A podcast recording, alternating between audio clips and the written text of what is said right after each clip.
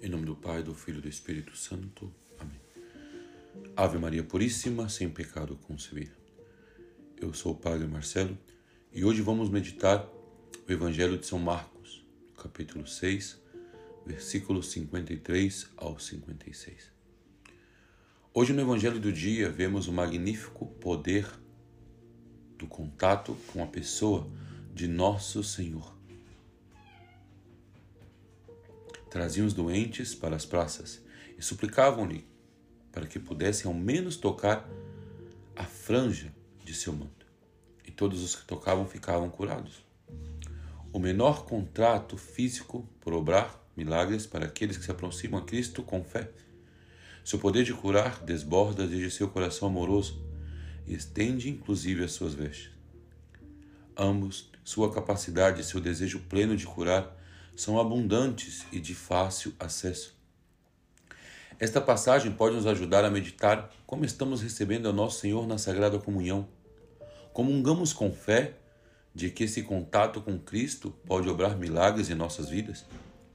Mais que um simples tocar o manto, nós recebemos realmente o corpo de Cristo.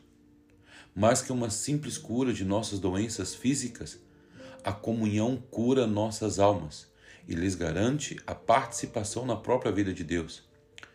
São Inácio de Antioquia assim considerava a Eucaristia como a medicina da imortalidade e o antídoto para prevenir-nos da morte, de modo que produz o que eternamente nós devemos viver em Jesus Cristo. O aproveitamento desta medicina da imortalidade consiste em ser curados de todos aqueles que nos separam de Deus e dos outros.